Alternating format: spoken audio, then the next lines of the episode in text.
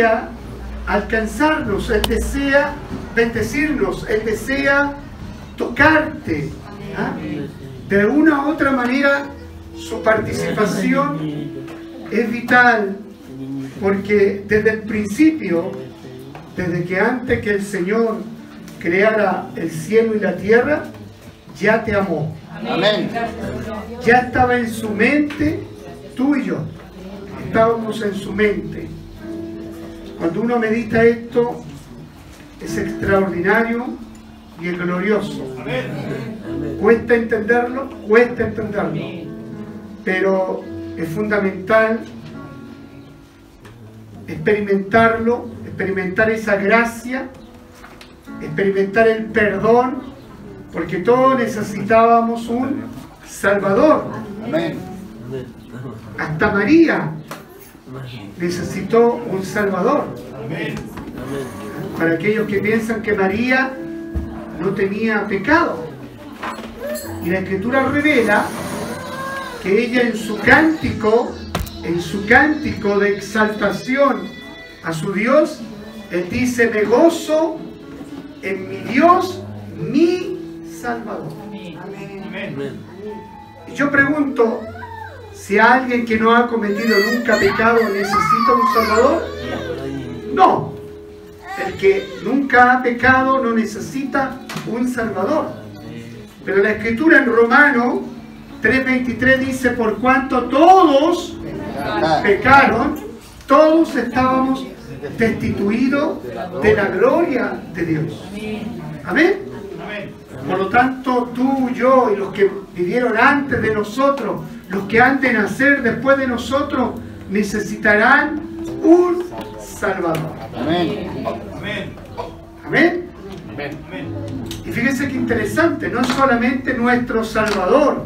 Ahora el desafío que Él tiene es conquistar tu corazón y mi corazón para que no por obligación, sino por amor, Él sea tu Señor y mi Señor.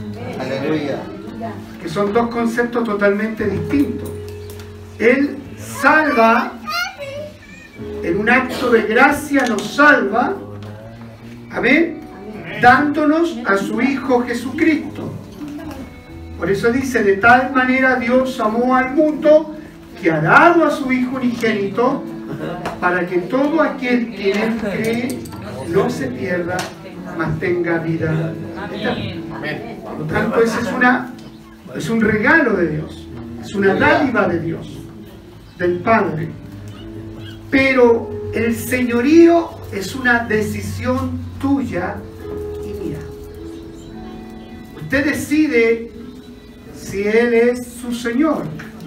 Y cuando usted decide que Él es su Señor, usted vive bajo esa posición y esa condición de obedecer a Dios. Y obedecer es igual sinónimo a amar. Por eso que Jesús dijo, el que me ama guardará mis mandamientos. Por lo tanto, la obediencia tiene que ver mucho con el amor. ¿Usted quiere que su hijo le obedezca? ¿Pero porque usted es la mamá o el papá o porque le ama? Por amor. Y que le obedezca toda la vida. No porque es chiquitito o chiquitita, sino que, wow, el amor mueve a las personas a estar sujeto a ese amor. El amor es capaz de hacer eso. El amor que pone el Espíritu Santo en ti y en mí. Ese amor de Dios hace que uno se sujete voluntariamente a los principios del reino del Señor. Y entonces vivimos una vida bendecida, vivimos una vida prosperada, vivimos una vida con dirección y con orientación. Vamos a abrir nuestra Biblia en Isaías capítulo 43, verso 18 al 21.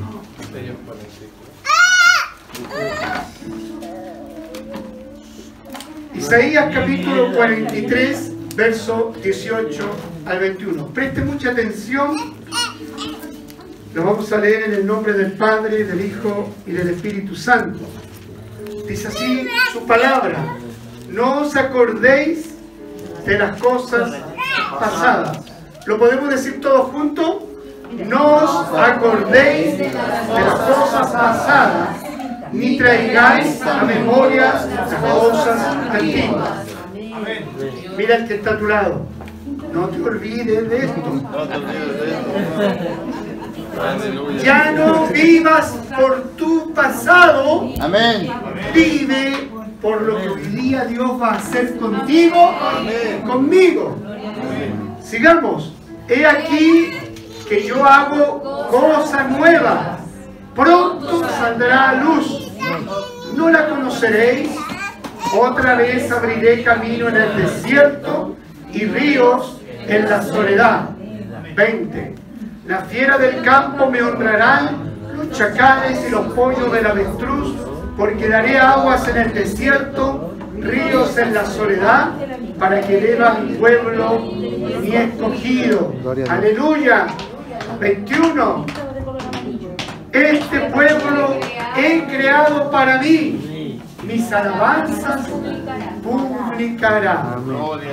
Padre, te damos gracias por tu palabra. Tu palabra es verdad. Y ella nos santifica y prepara el escenario para trasladarnos a una perspectiva distinta. Yo te ruego que a través de la persona del Espíritu Santo tú dirijas este servicio de principio a fin Amén. y pongas en nuestro corazón una unción especial para hablar acerca de tu reino, acerca de tu naturaleza, acerca de cómo tú eres con nosotros. Padre, abre nuestro entendimiento y pon un corazón dispuesto, un recipiente que esté ávido del Dios vivo, que esté ávido de tu presencia para llenar por completo cada espacio y cada rincón del corazón de tu pueblo. Que en esta mañana tu pueblo reciba consuelo, reciba fuerza, reciba gracia abundante para sostenernos en nuestro andar, en nuestro caminar. A veces se nos hace complejo, difícil, Señor, pero tú nos sostienes de tu mano y nunca nos abandonas. Tu palabra dice que estarás conmigo, que estarás con nosotros en todas las circunstancias de la vida, en los procesos de bendición, en los procesos de oscuridad, en los tiempos buenos y malos, en la alegría y en la tristeza, en la pérdida y en la ganancia. En cada momento del transitar de tu pueblo, tu mano se manifestará en favor de nosotros. Porque dice tu palabra que tú nos creaste, pero nos creaste para ti. Ayúdanos a entender eso, que fuimos creados para honrarte, para glorificarte, para exaltarte por quien eres y por lo que tú haces con nosotros. Señor, en esta mañana trae fuerza a tu pueblo, trae libertad a tu pueblo, trae una unción renovadora que edifique y conforte el corazón de cada uno de los que estamos aquí para la gloria tuya. Amén. Den un fuerte abrazo al que está a su lado. Un abrazo distinto, ¿ah? Un abrazo que tenga un lenguaje, que tenga, que tenga significado. Venga, maldecito, para acá, venga. Dios te bendiga. Dios te bendiga. Dios te fortalezca. Amén. Tu espíritu sienta paz. Amén. Amén. Gloria al Señor. Aleluya.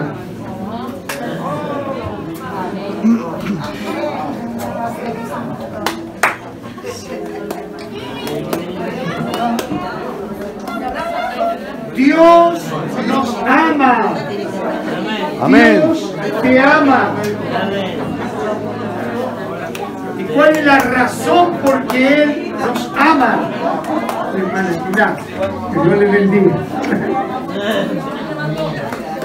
Sí, estoy heladito. Tengo mucho chupete. Wow. Aleluya.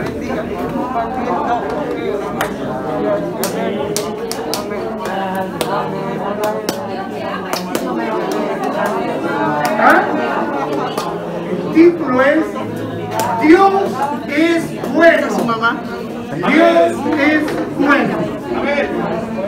Dios es bueno. Amén. La bondad, la bondad del Señor es manifiesta sobre aquellos que le buscamos. Pero Él no ve tu condición, no ve tu posición. Él te ama. Te amó desde el principio. Te ama hoy y te seguirá amando mañana. Y bueno es el Señor porque su amor no cambia. Su amor no es un día sí y otro día no. El amor de Dios es eterno. Es infinito. Y Dios nos ayude a amar así. Dios nos ayude a amar así como Él nos amó. Amén. El combustible, el combustible que nos hace levantarnos con esperanza es el Señor. Es la fe en Cristo. Fíjate, si puede volver a poner el, el 43-18, Carlos. Para poder entender hacia dónde queremos llegar hoy día, yo necesito experimentar a ese Dios de amor.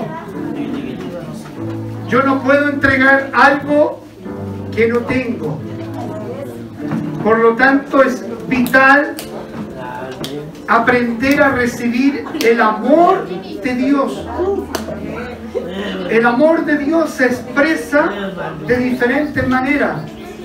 Se expresa manifestándose Él en tu vida y en mi vida.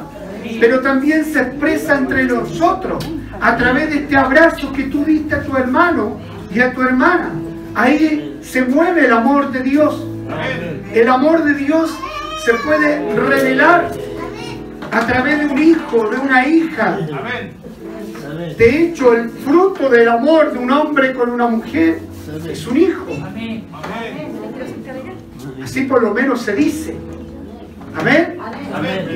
Amén. Gloria a Dios. Gloria a Dios por ese amén pequeñín. Manolín. Malulín, dice Winston. Usted es Malulín. Ya. Fíjese, Dios nos ama porque Él nos hizo. Razones, la lógica. ¿Habrá alguien, un creador, que haya creado algo salvo Frankenstein? ¿Ah? El creador de Frankenstein que no amó a su criatura, la amó al principio, pero luego la destruye, porque es una película. ¿ah? Pero aquí tenemos a un creador que hizo al hombre a imagen y semejanza de él. Por lo tanto, el propósito de este creador contigo y conmigo es darte bendición, prosperarte, amarte ¿ah? y no soltarte, aunque nosotros seamos infieles. Y para entender el capítulo 43 de lo que hoy día nos va a hablar el Señor, yo debo contextualizar, siempre hay que leer antes y después los capítulos, para poder más o menos entender la magnitud de lo que vamos a hablar hoy día. El capítulo 42, si retrocedemos al capítulo anterior del 42, verso 18, vemos la tragedia sobre su pueblo Israel. Y esa tragedia tiene que ver, no sé si usted lee el subtítulo de su Biblia, ¿lo puede leer? Dice, Israel no aprende de la disciplina. Se parece a muchos de nosotros. Dios aún disciplinándonos, muchas veces seguimos sin aprender. Muchas veces pasando una, dos, tres veces la misma situación todavía no aprendemos. Amén. Pero esto no tiene nada que ver con el amor de Dios. Porque la tragedia, ahí dice sordos, oíd, y vosotros ciegos, mirad para ver. Es decir, era tal el extremo en que su pueblo había caído que fueron llevados cautivos. Imagínense, cautivo por otra nación. Es decir, Dios tomó la correa de la disciplina. Y la correa de la disciplina para, para Dios fue tomar un pueblo pagano invadir Israel y llevarse en cautiverio durante un tiempo. ¿Se acuerda que tuvieron 70 años en cautiverio? O sea, más de una generación estuvo en territorio enemigo. Sin embargo, en este capítulo, el Señor insiste, se le disciplinó, se le dio una tarea, pero Israel no aprendió. Pero, si usted ve ese fracaso espiritual, cuando usted fracasa, cuando yo fracaso espiritualmente, es decir, cuando tú y yo pecamos siendo cristiano, el amor de Dios sigue vigente. Amén. El amor de Dios no mengua, el amor de Dios para su pueblo, para su hijo, para su hija, a pesar de que tú todavía no entiendes, yo no entiendo, sigue vigente para nosotros. Fíjate que el Señor promete derramar de su misericordia y de su fidelidad. ¿Cómo yo sé eso? Cuando comienzo a leer el capítulo 43 capítulo 43, verso 1 y 2. Mire lo que dice la palabra. Aleluya, gloria al Señor. Esta 43 Carlito, no el 42, porque estamos terminando. El 42 termina trágico. Pero mire cómo comienza el 43. Ahora sí dice Jehová. ¿Quién dice? ¿Quién habla? No habla el profeta por su cuenta. No habla un pensamiento humano. No es una habilidad, un instrumento. Es el propio Dios. ¿Y qué dice Dios de su pueblo? Esto. Creador tuyo, oh Jacob, y formador tuyo, Israel. No temas, porque yo te redimí, te puse nombre mío eres tú. Quédense ahí. Aquí hay una diferencia. Jacob, Israel. Amén. Es el mismo. Recuerde que el Señor le cambió el nombre a Jacob. De Jacob procede la nación israelita. Amén. Pero ¿por qué le llama a Jacob? Porque dice, creador tuyo, o sea, yo te creí, te creé, pero tú fuiste un Jacob, un engañador. Es decir, Dios nos crea, pero Dios también tiene muy claro que nunca tapará lo que está malo en nosotros. No como una, una madre o unos papás que podrían tapar para que no le disciplinen a su hijo el papá a lo mejor va a castigar al hijo y la mamá, mejor no le vamos a decir nada al papá. ¿O no? ¿Mm? Ah, ya, ¿eh? Ya. Entonces, quiero que entienda esto.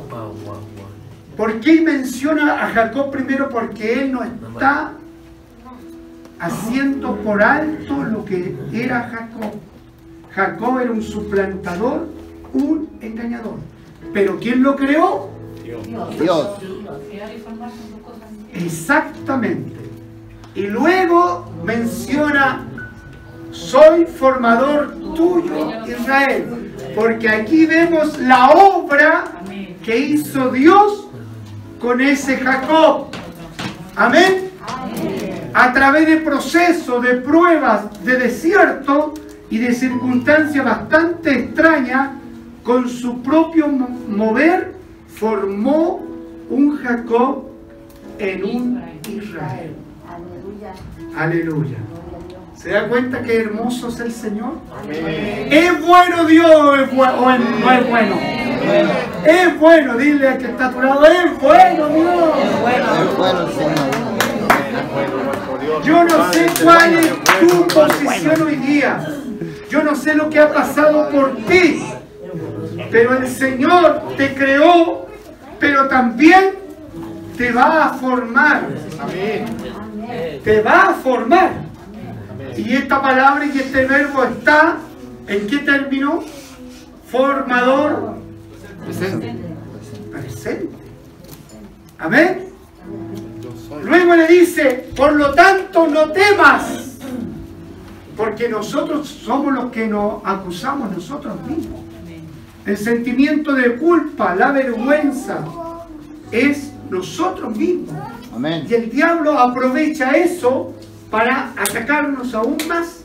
Pero somos nosotros los que no queremos soltar el pasado. No queremos desprendernos del pasado. Y seguimos sufriendo, seguimos llorando, seguimos estacionados en una temporada de invierno cuando el Padre, el Señor, ya desató perdón. Amén. Él ya te perdonó. Vuelvo a repetir, Él te perdonó. Gracias por tu Él borra nuestras rebeliones. Amén. Y si usted quiere saber si esto es verdad, vayamos al mismo capítulo 43, verso 25, que dice ahí la palabra del Señor. El último de mí. 43, 25. Y luego vuelve al número 1. Yo. ¿Quién es ese yo? Dios. Yo soy el que borra, mire. La pizarra está, borraron todo lo que habíamos escrito. Él borra, usa, no este borrador, usa su sangre. Usa la sangre de su Hijo. La sangre que Él derramó en la cruz del Calvario para borrar tus y mis rebeliones. Por lo tanto, ya no te tienes que acordar de las cosas pasadas, ni traigas a la memoria las cosas antiguas. Yo borro tus rebeliones por amor de mí mismo. Porque si Él no lo hiciera, dejaría de ser un Dios de amor. Amén. Y Él no es hombre para mentir. Amén. Amén. La Biblia dice que Dios es amor. Por lo tanto, no es como nosotros que cambiamos según la ocasión. Ese amor, esa revelación de su naturaleza hace que borre nuestras rebeliones. Por causa de su naturaleza. Miren qué importante. Por causa de su naturaleza, Él nos perdona nuestras rebeliones. Y aquí no está hablando de gente que no conoce a Cristo, está hablando de su pueblo, Israel, que ya tenía una revelación del Dios, es decir, si lo ponemos a los tiempos modernos, está hablándole a la iglesia. Sí. ¿Puede un cristiano pecar? Sí. Fuerte, ¿puede un cristiano pecar? Sí. A ver. No debemos, pero podemos. Por lo tanto, se refiere a la condición tuya y mía de hoy. A lo mejor tú estás ahí.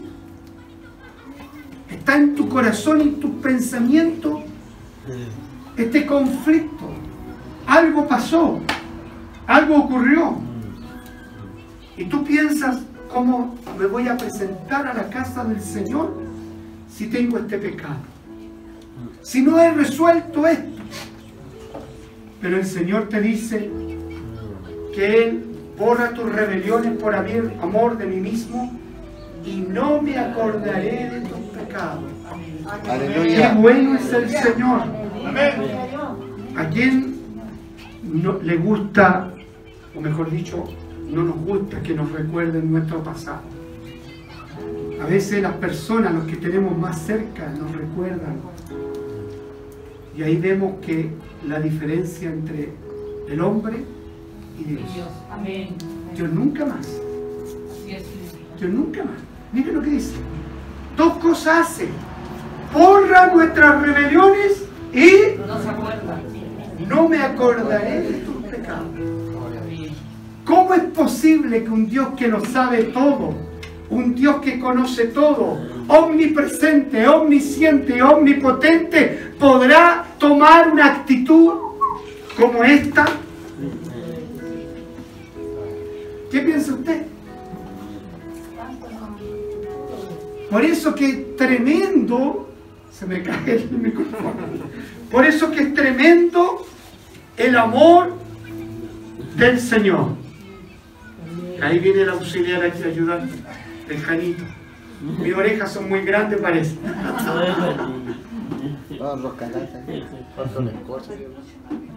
O esto es muy grande. Ahí sí.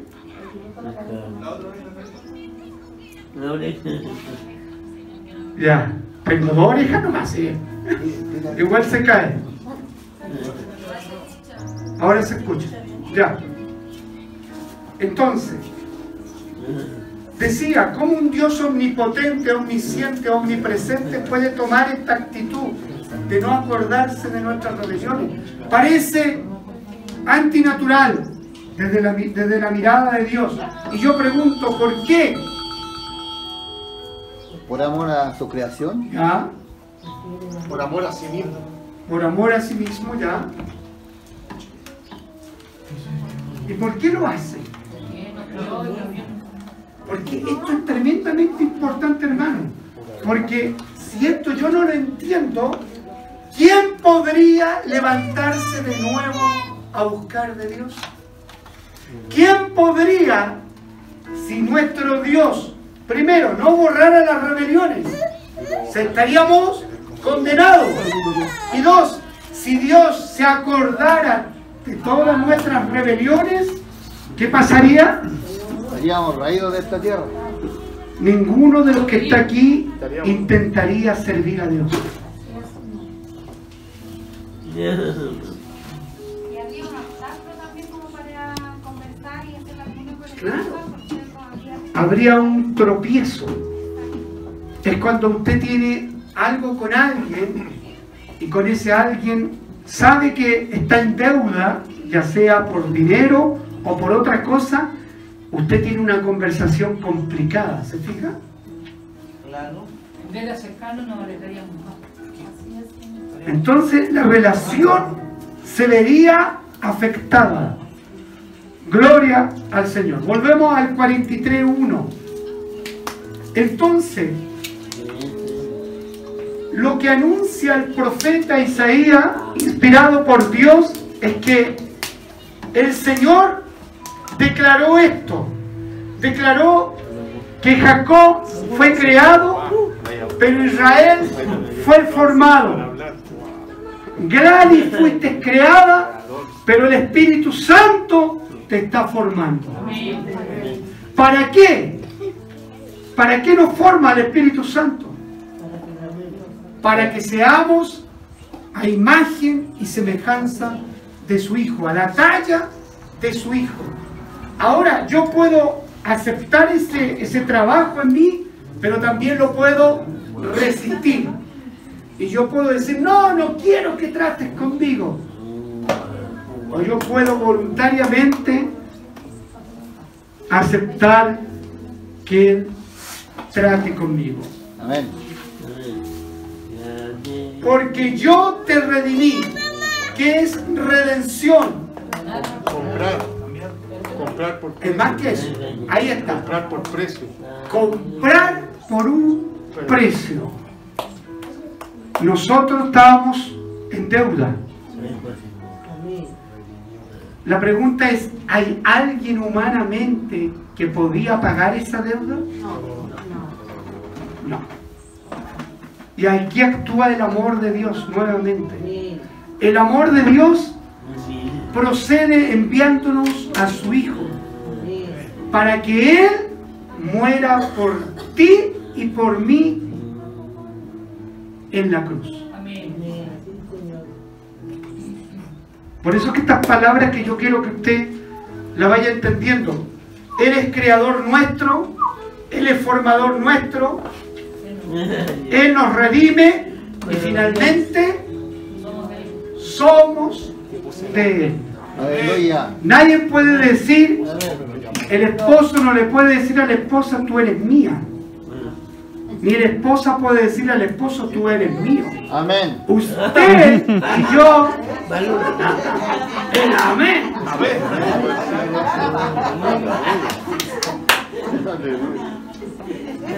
Usted y yo somos de propiedad de Dios. Gloria a Dios. Diga, soy de propiedad de Dios. Al que está a su lado, dígale, tú eres de propiedad de Dios. Le pertenecemos a Dios. Ahora, eso es para los que creen que tienen alguna cosa, alguna persona que es de uno. Ni su hijo es suyo, ni su hija es suya, Amén. Ni su nieto es sola, es de Dios. Amén. Ni yo soy su pastor.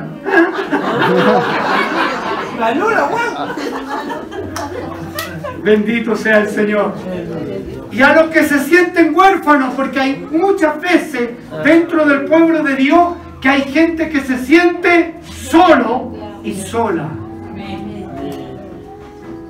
Él está a tu lado. Amén. Él nunca te dejará ni te soltará.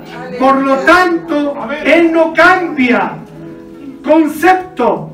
Él es mi creador, Él es mi formador, Él es el que me redime y soy de su propiedad.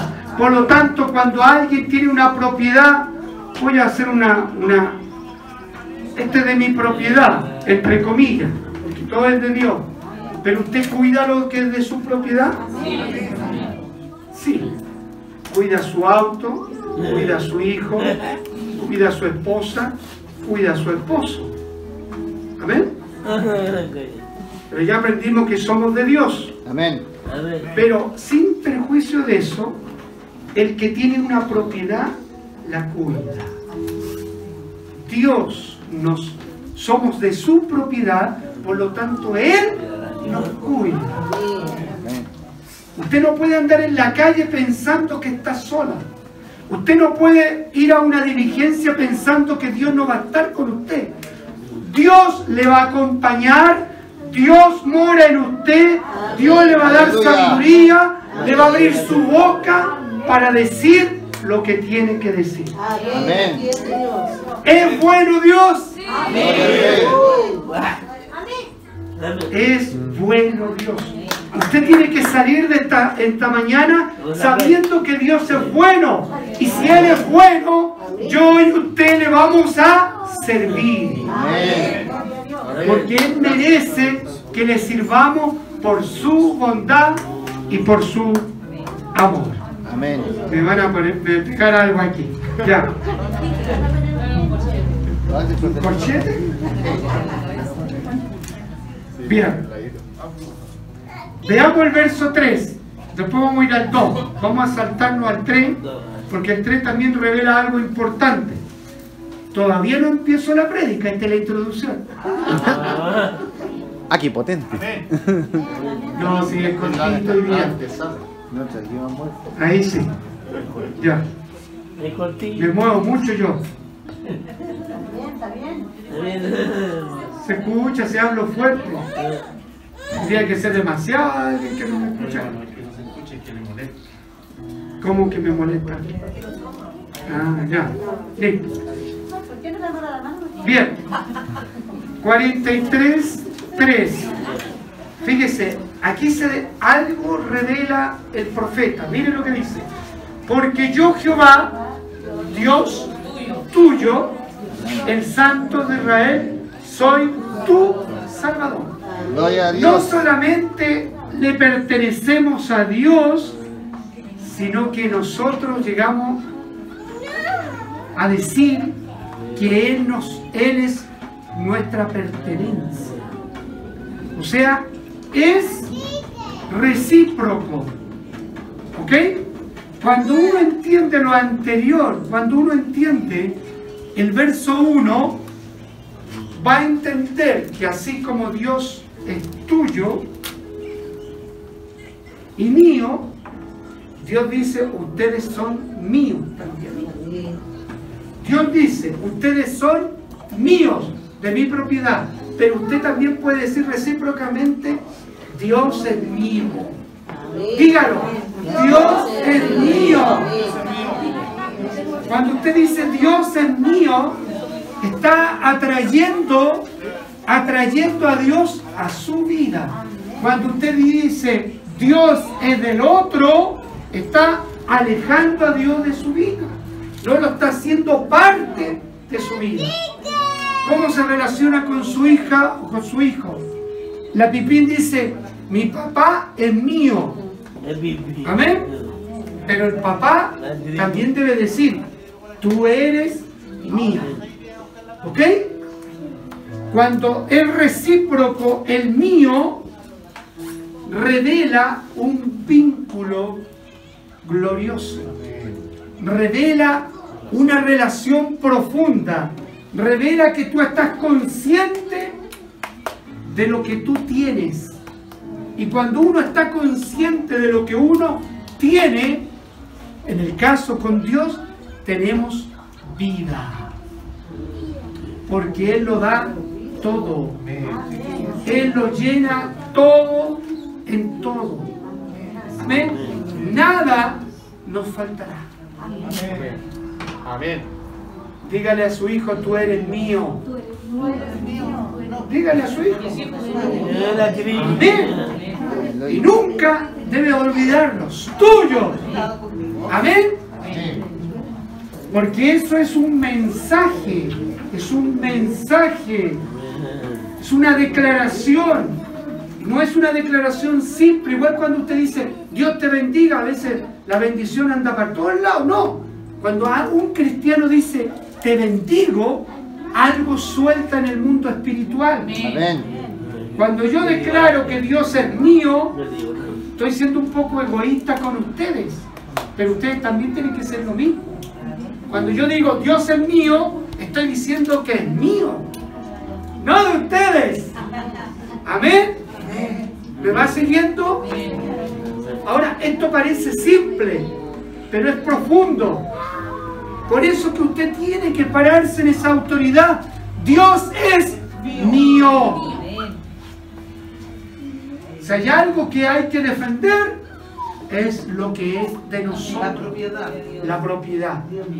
Dios es mío. Sí, mío y tuyo. Bien. Verso 2. Retrocedamos al verso 2. 43, 2. Ahora viene, viene lo que Él promete. Él promete que cuando pases por las aguas, Él estará contigo. Amén. Cuando pases por los ríos, no te anegarán. Cuando pases por el fuego, no te quemarás, ni la llama arderá en ti. Está diciendo que va a evitar que tú tengas que pasar por las aguas. No está diciendo eso. Es decir, hay veces que yo tengo que pasar por las aguas. Hay veces que tengo que pasar por el fuego, es decir, por la prueba, por la dificultad y por el proceso. Pero sin embargo, lo que está diciendo este Dios bueno, que Él Estará conmigo. ¡Wow! ¿Y qué está diciendo? Que la llama No arde. no arderá en ti. Ahora entiendo por qué Moisés no murió cuando niño. Moisés, su madre, lo deja en un canastillo en el río Nilo, donde están los cocodrilos. ¿Mm? Providencialmente vemos que se cumple la palabra. Yo estaré contigo y si por los ríos no te anegarán cuando pases por las aguas. Amén. Moisés tenía un propósito como tú y yo tengo un propósito. Amén. Dígame el que tiene un propósito en Dios. Amén. Porque tiene que creerlo. Por lo tanto, aunque vengan las tormentas, las pruebas, las dificultades, Dios te sacará de aquello y estará contigo. ¿Se acuerdan de los Besar, Sadrat y Abednego? Amén. ¿A dónde lo pusieron? En un horno. ¿Pero se quemaron? ¿Quiénes son los que se quemaron? Los que, los que estaban ahí para tirar, porque el fuego era tan intenso que ellos se quemaron. Pero Dios salvó a Isaac, Sadá y al Abednego. ¿Por qué? Porque Dios es fiel en lo que promete, su palabra. Entonces, hay razones para decirle gloria a Dios al Señor. Aleluya. Hay alguien que puede levantarse y decir, bendito sea el Señor. Gloria a Dios. Dígalo, párese. Bendito es el Señor. Porque Él es bueno.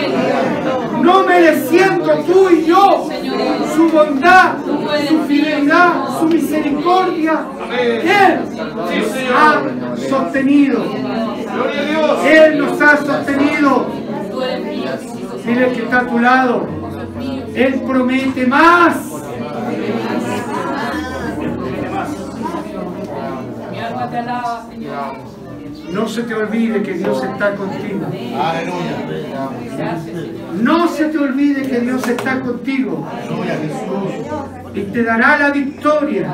Te dará la victoria. Abrirá puertas. En el nombre de Jesús. Tome asiento. Ahora nos vamos a saltar al 43-18 donde partimos.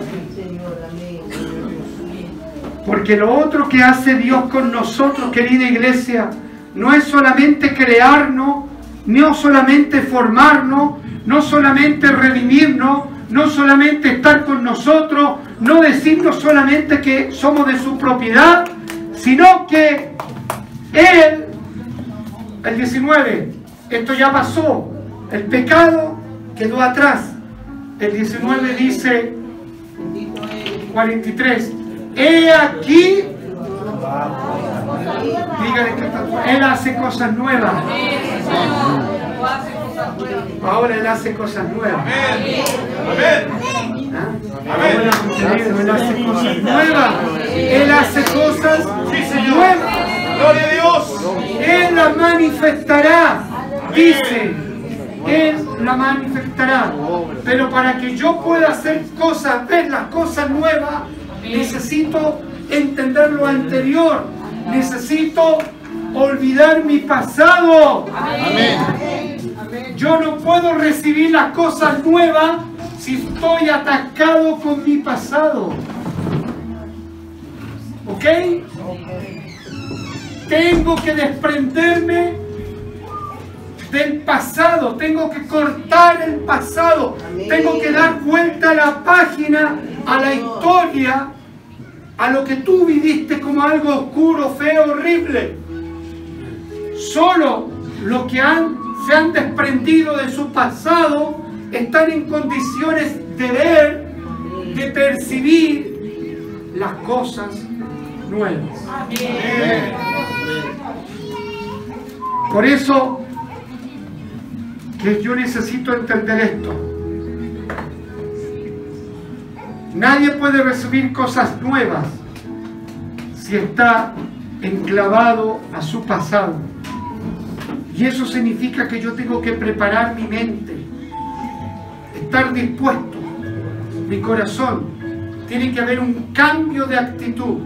Pablo dice en Romano, transformado por medio de la renovación de vuestro entendimiento, para que comprobéis cuán buena, agradable es la voluntad del Señor. Yo no puedo entender la voluntad del Señor si estoy lidiando con cosas viejas. Amén. No con la vieja, con cosas viejas. Amén. Por si acaso. Para que no- Cambien a la vieja.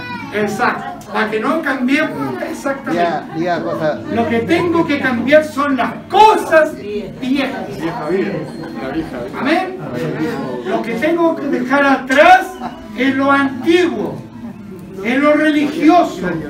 Porque las cosas nuevas que trae Dios son distintas. Amén. Veamos Marcos capítulo 2, verso 22.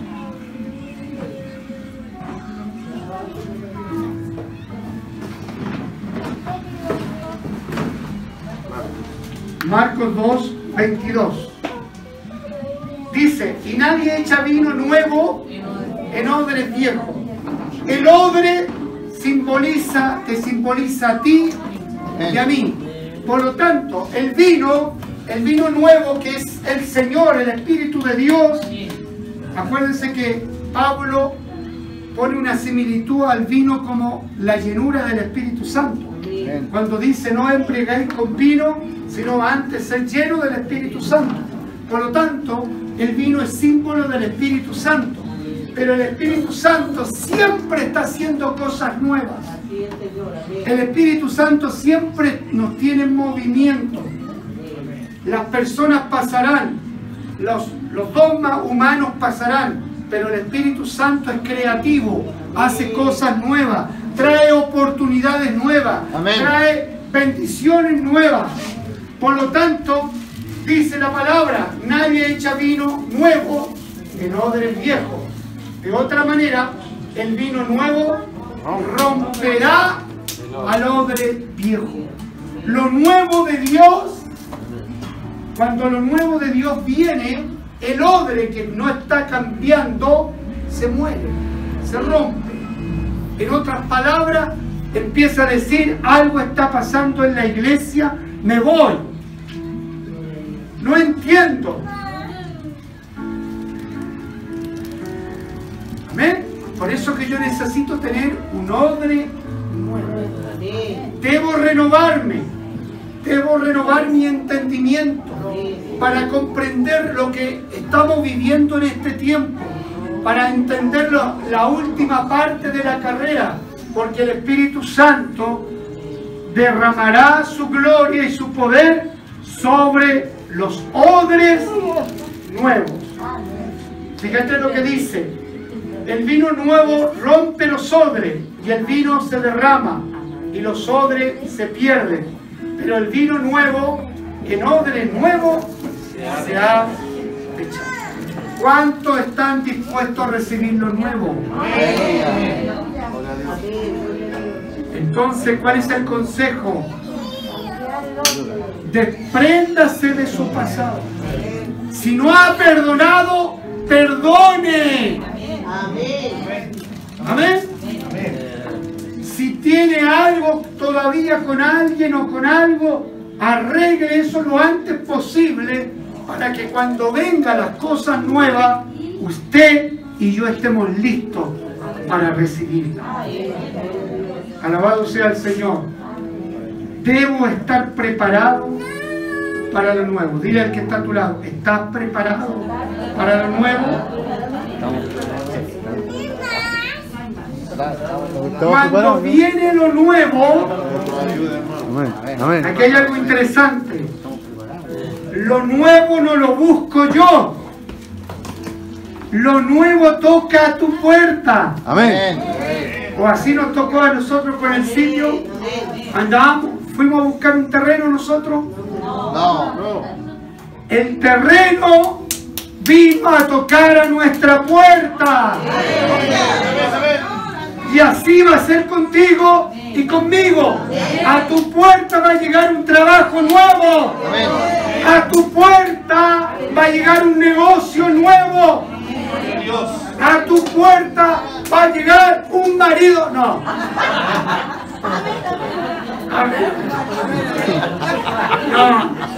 Mentira.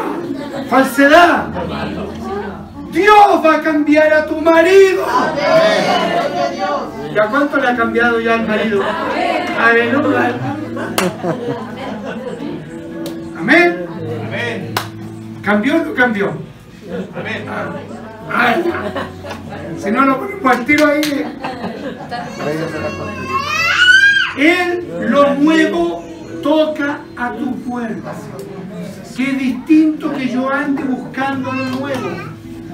¿Se acuerda que antigua, en, el año 90, los que, uh, hace tanto tiempo, en el año 90, en la década de los 90, la iglesia andaba buscando lo nuevo.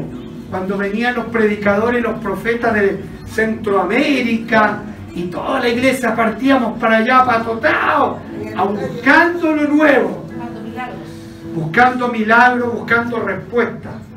Pero este es- no es el tiempo igual. Amén. Hoy día el Espíritu Santo dice que lo nuevo va a tocar a tu puerta. Pero para que toque tu puerta, tú tienes que estar preparada y preparado. Tú tienes que cambiar tu mentalidad. Tú tienes que abrirte, ensancharte, ¿ah? ser sensible, flexible, percibir en el Espíritu. Porque lo nuevo significa una oportunidad. Aleluya. Una oportunidad. Una nueva oportunidad. Y cuando hay una nueva oportunidad, hay esperanza.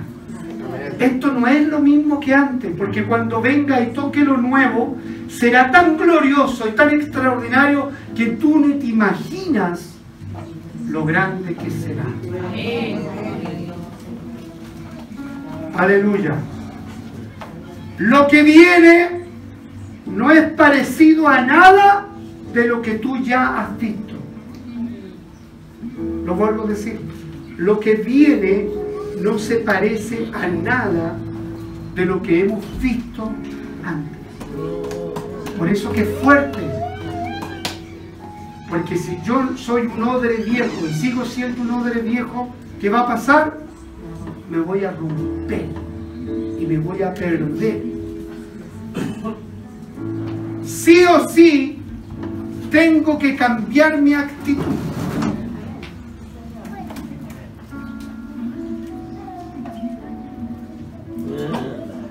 Y la actitud comienza con nosotros buscando del Señor, orando, orando, diga fuerte, orando, orando sin cesar, orando, clamando, ayunando, leyendo la palabra, porque necesito estar listo y lista para lo nuevo que va a tocar a mi puerta.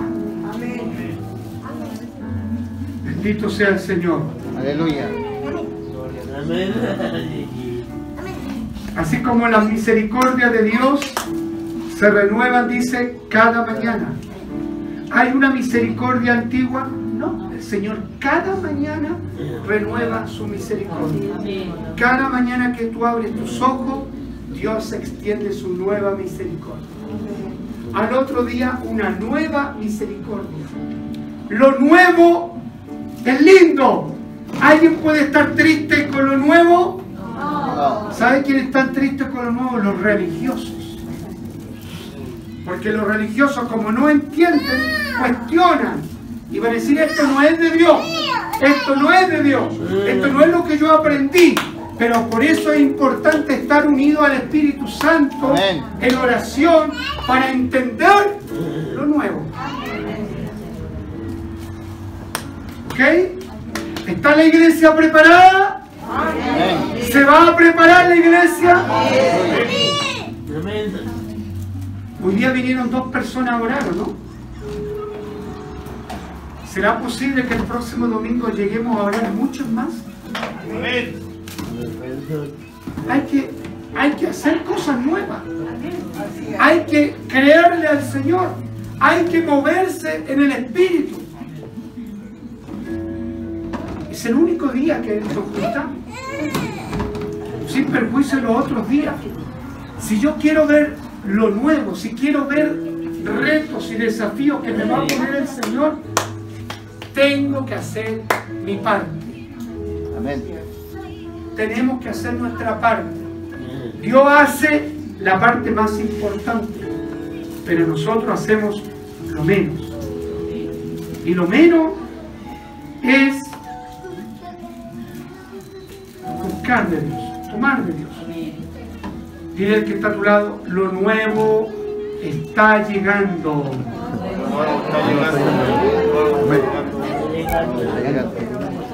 La, la hermana Mali me hablaba de las cortinas, ¿no es cierto? Yo le dije en la casa, no, bótalas, véndelas, porque cuando estemos en la otra casa va a ser todo nuevo. Yo tengo que cambiar la mentalidad cuando usted tiene una casa nueva, ¿qué pasa? Cambia todos los muebles, los lleva nuevo. ¿Ah? Tengo que botar hasta mis vestiduras viejas. Así es, Señor. Cambia tus vestiduras. Isaías capítulo 52, verso 1 y 2. Vístete de poder, dice el profeta Isaías. Aleluya. Gloria al Espíritu Santo.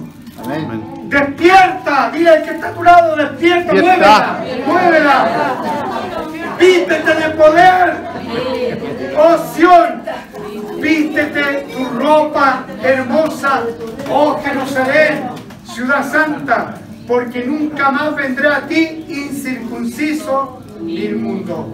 Por lo tanto, vístete con la ropa hermosa. Amén. Tengo que despojarme de lo viejo. Amén. Usted anda contenta cuando compra una, una, una tenida nueva, ¿no? Sí, pues todos andamos contentos. Y hay que botar lo viejo. Amén. Las sillas no estarán, las venderemos. Las cortinas las venderemos. Todo será nuevo. Amén. Los equipos de música serán. Ahora, ¿cómo lo haremos? Solo Dios lo sabe. Pero necesita un pueblo dispuesto, un pueblo comprometido, comprometido en la oración, comprometido en la ofrenda, comprometido en sus diezmos, comprometido en todas las áreas de la vida eclesial. Amén. Si usted no puede una cosa, doble rodilla, para que el día de mañana Dios haga un milagro y pueda hacer lo que le falta hacer. Pero algo tengo que hacer. Todos podemos hacer algo. Amén. Amén. Bien. Cierre sus ojos.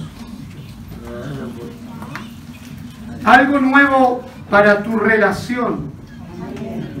Algo nuevo para tu ministerio. Algo nuevo para tu trabajo. Algo nuevo para tu vida. Ahora, esto no es un atributo humano. Esto no es cosa humana. No es cosa de hombre lo que va a traer nuevo. Cosa que Dios va a hacer. ¿Y por qué lo va a hacer? Porque necesita que su iglesia despierte, como decía Isaías 52. Debo despertar, debo salir del sueño prolongado, debo salir de la indiferencia, debo salir de, de la victimización que a veces creamos Amén. y debo pararme con autoridad y reclamar lo que hoy día no tengo. Si usted no tiene a su esposo o a su esposa, reclámele a Dios, pídale a Dios. Señor, haz una obra en ese hombre, en esa mujer. Amén. Si su hijo no lo tiene, pídale a, su- a Dios que su hijo pueda volverse al rostro del Señor. Amén, aleluya. Porque Dios es bueno. Dios no dejará de hacer y entregarte lo que tú estás pidiendo. Pero pelea, sé constante, no te fatigues, no te canses, no desmayes. Porque yo soy tu creador, dice el Señor. Yo soy tu formador. Yo te redimí. No temas, porque mío eres tú. Aleluya. Y aunque pases por las aguas, no te vas a negar. Aunque pases por el fuego, no te quemarás. Él trae cosas nuevas. Él trae cosas nuevas. Espíritu Santo. Espíritu Santo. Deja esta marca en el espíritu de esta iglesia. Deja este sello. Tú has hablado. Y has hablado que traerás cosas nuevas. Y estas llegarán a nuestra casa. Irán a decirnos. Irán a avisarnos. Irán a ti. Irán a ti.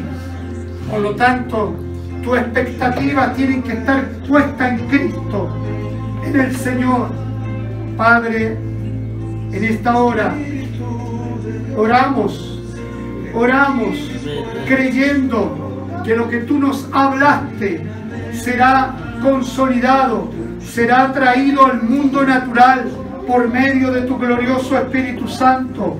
Veremos cosas que ojo no ha visto, oiremos cosas que nunca se han subido al corazón de los hombres, veremos cosas diferentes, veremos milagros. Dios hará milagro, Dios hará milagro, Dios hará milagro. No tengas miedo, Dios hará milagro. Dios traerá sobre ti cosas nuevas y hablará de esas cosas nuevas, hablará de esas cosas nuevas. Aleluya. Tu boca se soltará para decir lo nuevo que trae Dios a tu vida. No tengas miedo. Yo estoy con ustedes. Yo estoy contigo. Sé valiente. Espíritu Santo, fortalécelo. Señor, renuévalo en el poder de tu gracia. Que esas cosas nuevas, Señor, puedan ser añadidas para tus siervos, para tus siervas. Puedan verlo, puedan ver, puedan ver las cosas nuevas, que tengan un corazón dispuesto, sensible a la voz del Espíritu Santo. Señor, Señor, sí, cosas nuevas para ti, cosas nuevas. Oh, sierva, cosas nuevas, algo nuevo, algo diferente, algo especial especial para tu pueblo, para el que cree, para el que cree todo es posible, para el que cree todo es posible, para el que cree todo es posible. Aleluya, lo creemos Señor, recibimos, recibimos por fe, recibimos por fe las cosas nuevas, las recibimos, las creemos y atesoramos en nuestro corazón. Esas dádivas. Gracias Señor, porque tú eres bueno, Dios es bueno, Dios es bueno. Dígalo, Dios es bueno, Dios es bueno, Dios es bueno. Aleluya.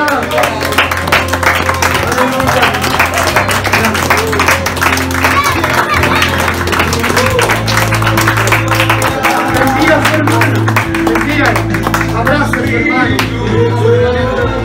Aleluya. Las rutas son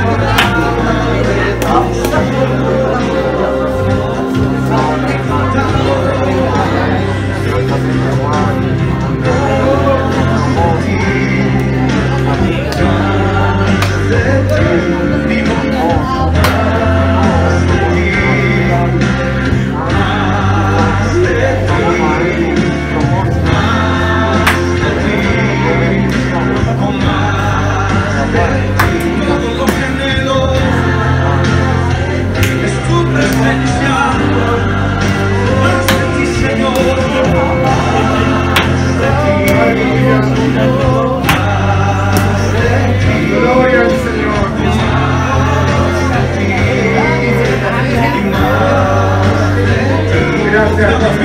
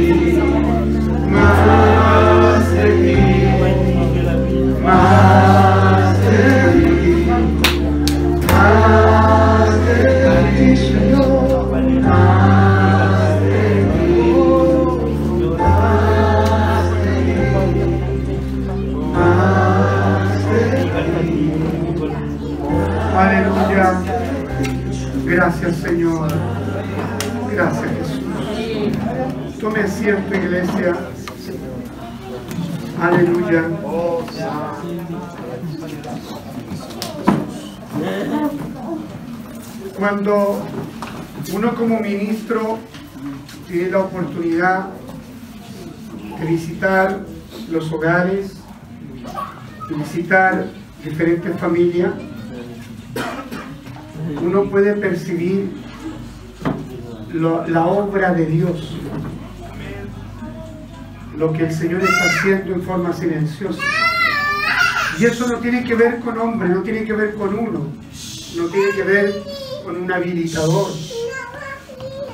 no tiene que ver con un profeta, aunque muchas veces un habilitador y un profeta nos puede bendecir, sino que tiene que ver con la soberana voluntad de Dios, con lo que quiere hacer. Dios está haciendo cosas. Amén. Fíjese que ayer estuve en Maipú eh, visitando un matrimonio que van a estar acá, que imagínense, uno ya no tiene impedimento, el varón fue rescatado del Señor del COVID, estuvo casi 40 días hospitalizado, la última semana crítico, fueron, médicamente le dijeron, su familia va a estar acá para que usted se pueda despedir. O sea, estaba en esas condiciones para morir. Desde ahí el Señor lo levanta. Desde ahí el Señor comienza a hacer, dice que han sido meses, pero extraordinariamente gloriosos. Y lo único que quería él, aprender de la palabra. Amén. Y yo comencé estando ahí el sábado, después de tantas otras cosas que hay que hacer, por eso que es importante que se levante un pueblo a trabajar, a servir. Porque así como ese matrimonio hay un montón de familias que están esperando.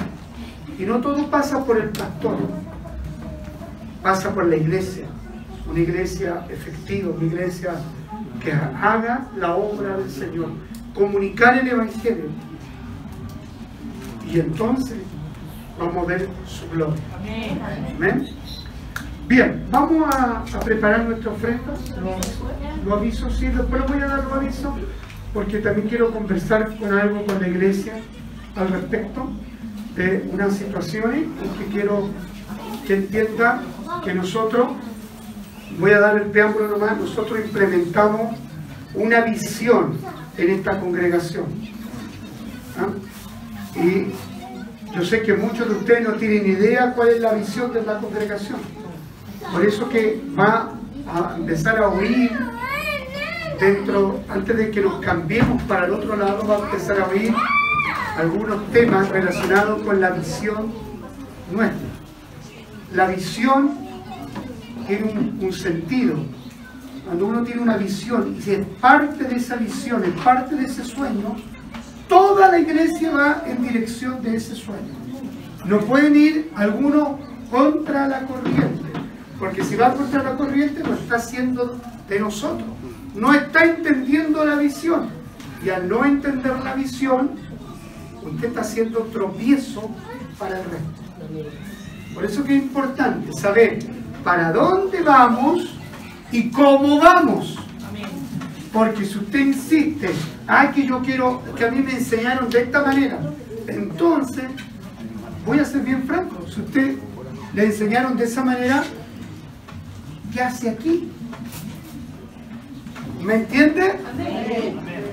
Por eso que tenemos que dar la vuelta a lo pasado, a lo viejo.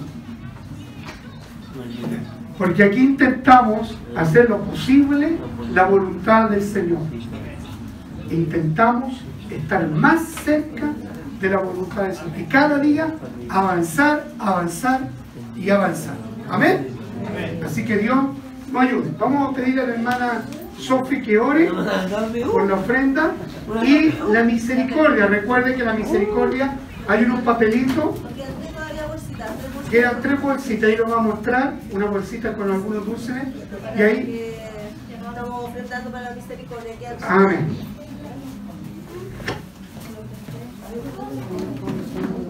Padre amado, Señor, te damos gracias en esta hora. Gracias por este hermoso día que te hemos regalado, Señor. Te pedimos por esta hora, Señor, que bendigas la ofrenda. Amén, así es, Jesús. pero que también te acuerdes que lo puede ofrendar, Señor. Sin trabajo, necesidad, Señor. Sea usted llenando despensas, Señor. Sea usted abriendo Amén. puertas de trabajo y de Amén. bendición, Señor. Te pedimos en esta hora que bendiga la ofrenda en el nombre del Padre, del Hijo y del Espíritu Santo. Amén. Ah, cantamos y pasamos a ofrenda. Cantador alegre. Mi hermana María Peiramilla, mi hermana Mali Ramírez, mi hermano Osvaldo Campo, familia Torres Montenegro, eh, familia Rojas Donoso y familia Cereceda Montenegro. Bendito sea el Señor. Vamos a orar por esta familia en el nombre de Jesucristo. Padre amado, Dios Todopoderoso, te damos gracias por la vida de tus hijas, de tus hijos, que en obediencia a tu palabra y conforme a su fe traen los diezmos al alfolí. Te ruego por sus vidas, por la fuente de trabajo, Señor, sorpréndele de una forma gloriosa y extraordinaria para que sigan practicando este acto de fe, de amor y de obediencia. En el nombre de Jesús sean bendecidos. Amén y amén. Damos un aplauso.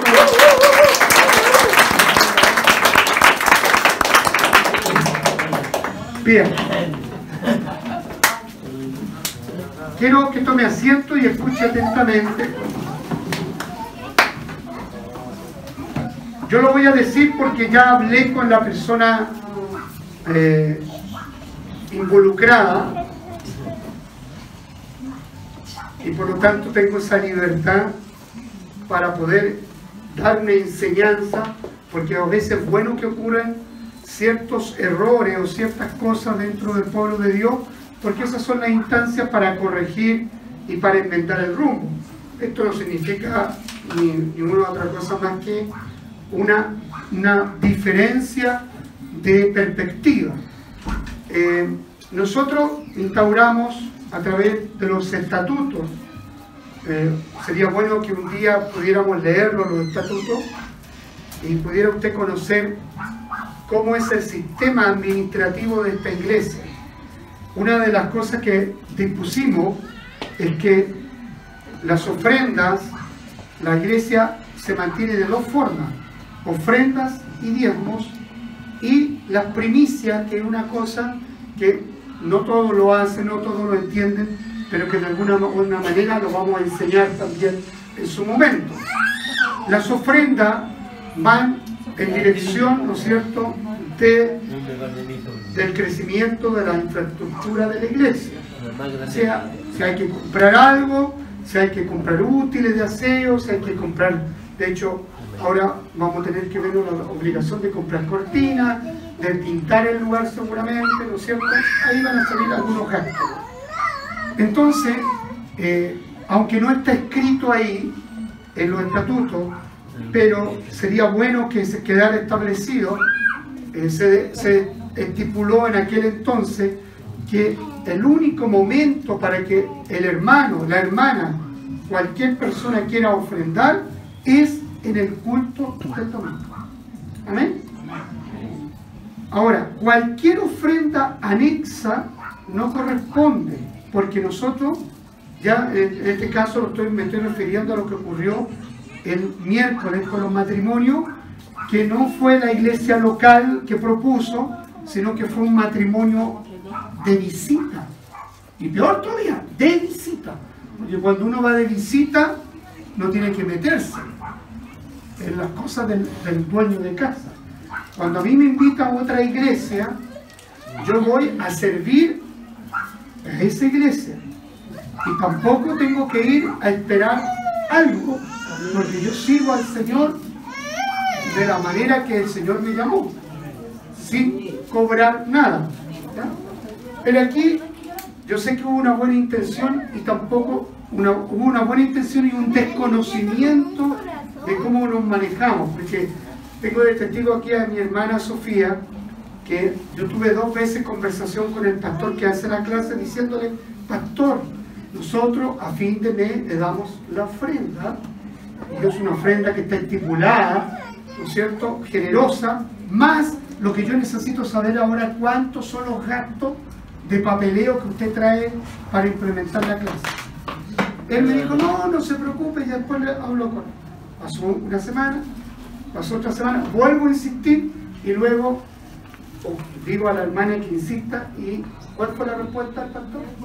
Que después lo Entonces yo le dije, pastor, eso está mal, porque en el fondo crea confusión. ¿Y qué ocurrió? Que un matrimonio que él conoce llegó acá y aparentemente, así fue, ¿no? Pidió una ofrenda especial al pastor. Yo no estoy ¿ah? Por los gastos, pero nosotros íbamos a cubrir los gastos más la bendición. Porque no somos así. Nosotros a cada visita que viene a predicar, que viene a hacer uso del, del ministerio, nosotros lo honramos y lo honramos con dignidad.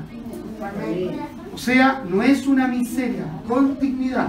Y para eso está el directorio presente, porque también el directorio estableció también cuando alguien muere cercano a la familia un monto para poder bendecir. De hecho, nosotros el domingo pasado, no todos supieron, se mandó una ofrenda a la familia que perdió el joven acá.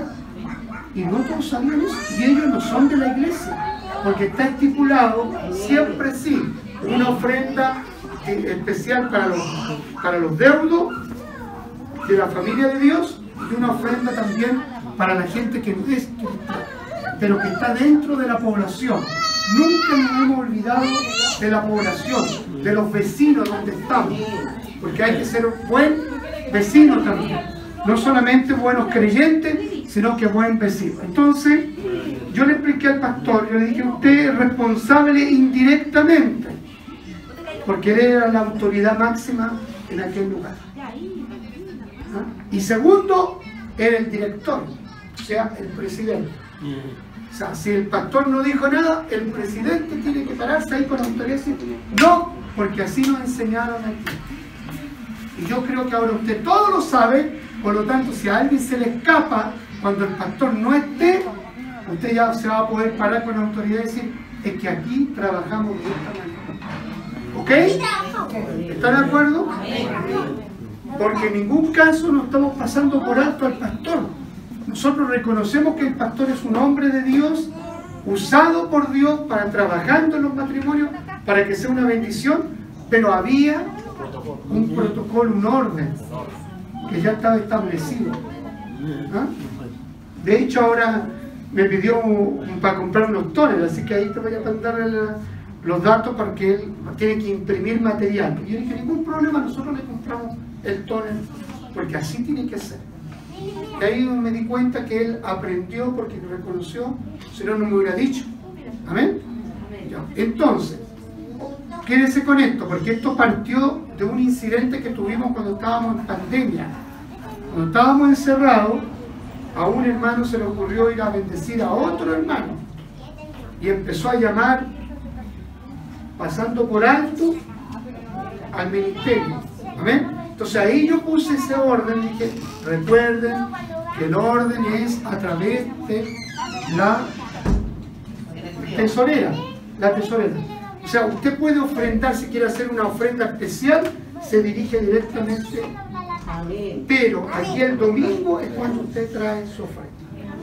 Porque queremos evitar los malos entendidos y lamentablemente los malos entendidos llevan al desprestigio de las iglesias.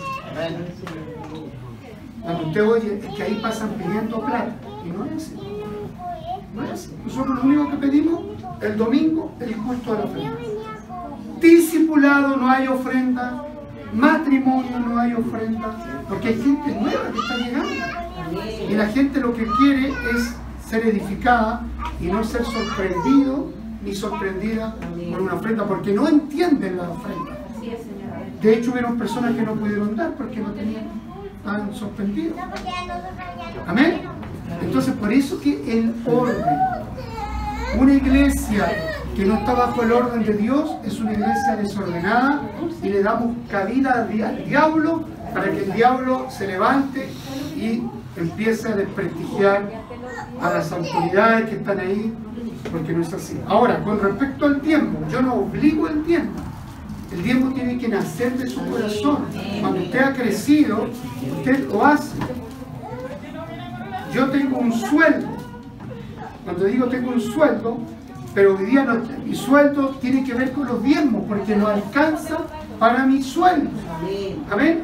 Cuando hablamos eso también con el directorio, cuando los diezmos empiecen a pasar cierta cantidad, yo voy a tener un sueldo, no voy a tener todos los diezmos. Y la diferencia se va a ir acumulando para luego llamar a tiempo completo a otra persona que va a servir junto con el pastor en esta iglesia. Amén. O sea, que puede ser hasta usted. Y pucha que cambia la cosa cuando le toca a usted. ¿O no?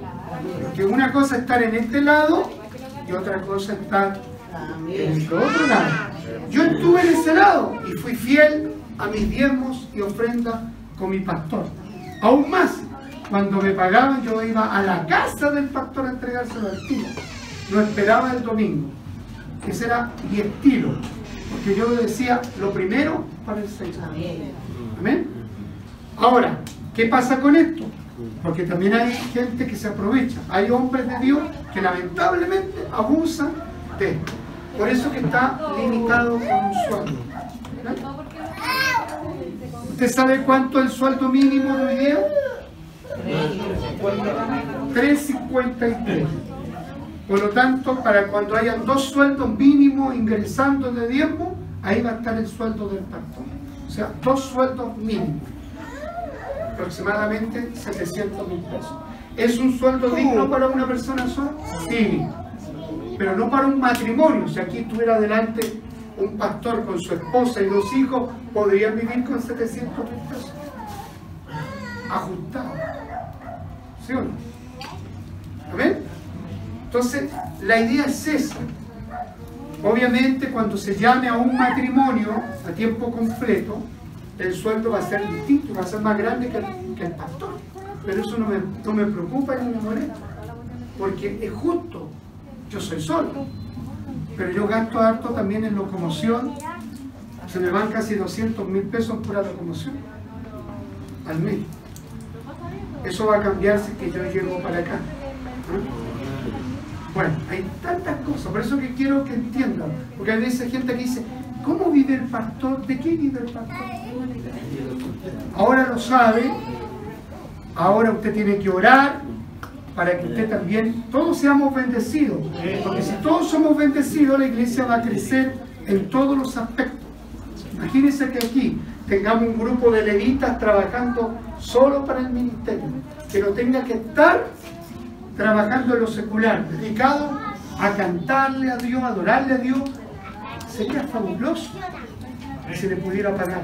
Una secretaria que estuviera a tiempo completo en la iglesia para atender cuando el pastor no esté, ella pueda dejar ahí anotado porque la iglesia vamos a tenerla abierta todos los días. Esa iglesia va a estar abierta, aquí no podemos abrir todos los días, porque esto es una sede social. Pero allá cuando estemos en ese lado, la iglesia se va a abrir en la mañana para que vayamos a orar y se va a cerrar en las noches. Y por lo tanto, el pastor no puede estar tampoco ahí anclado todo el día en la iglesia, porque tengo que visitar. Pero ahí se necesitará una persona a tiempo. ¿Ok? Y dígale al que está a su lado, y puede ser tú.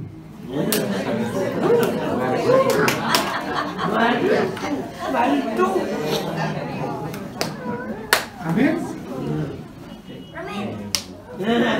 Sí. Eso es lo más que puede haber. Chile, Chile, Chile.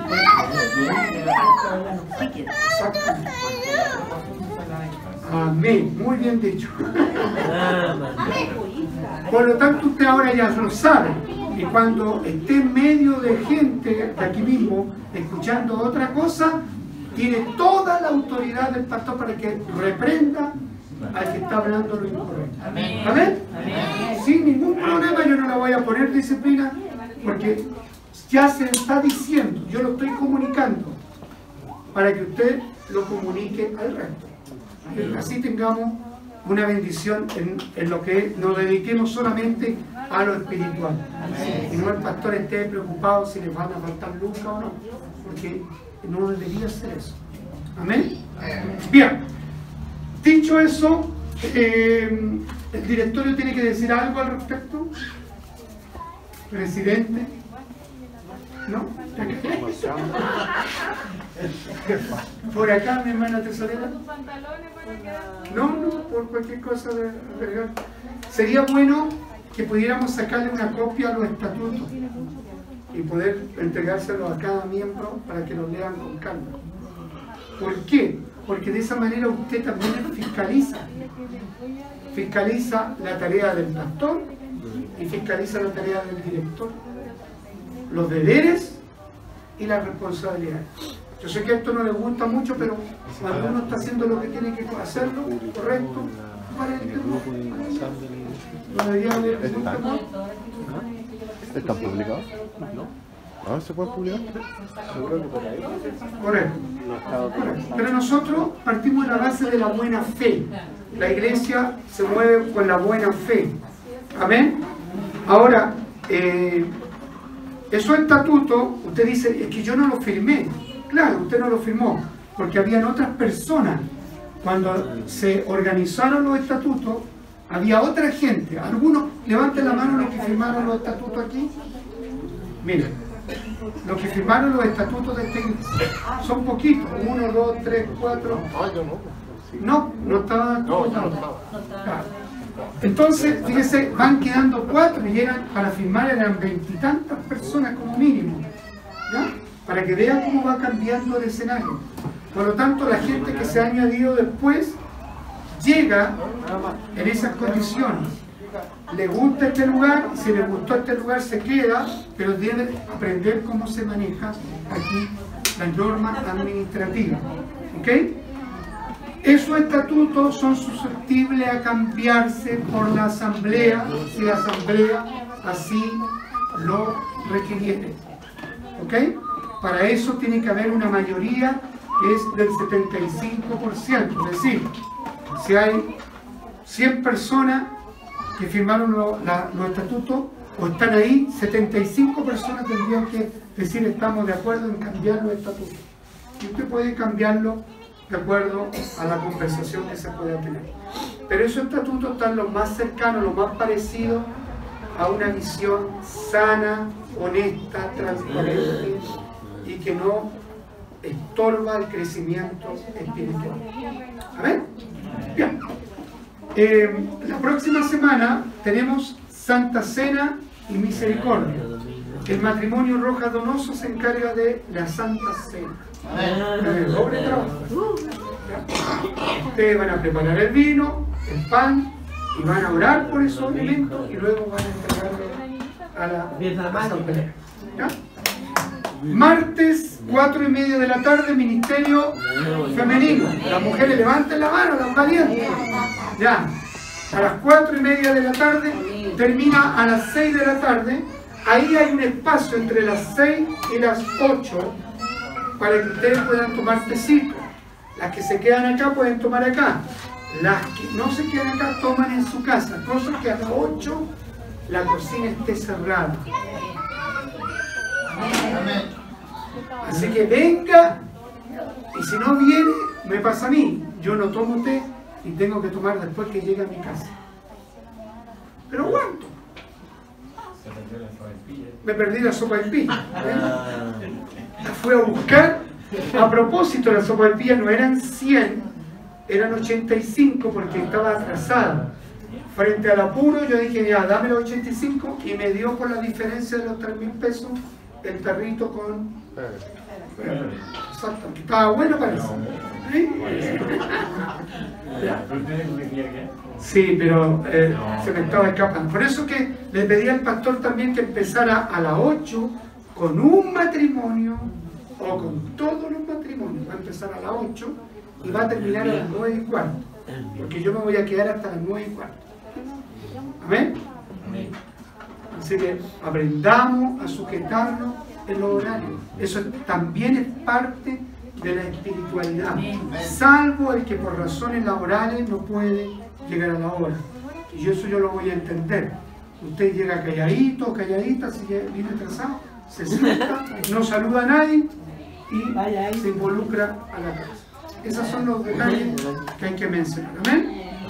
Martes entonces a las 8 el discipulado con el hermano Osvaldo Campo, segunda hora, primera hora el pastor y el miércoles eh, los matrimonios a cargo del pastor Edwin Jofré y su esposa Isabel. ¿Isabel cuánta es? Valenzuela. Amén. Eh, eso es martes, miércoles y después tenemos, nos saltamos al domingo. El sábado 14 de mayo, hay que llamar a la señorada, está el grupo de liderazgo aquí a partir de las 5 de la tarde. Segundo sábado del mes, 14 de mayo. Bien, dicho esto vamos a pedir la bendición, no hay nada más que decir. Póngase en pie.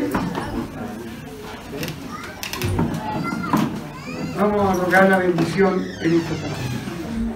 Padre que estás en los cielos, te damos gracias en el nombre de tu Hijo Jesucristo por tu muestra de amor para con nosotros.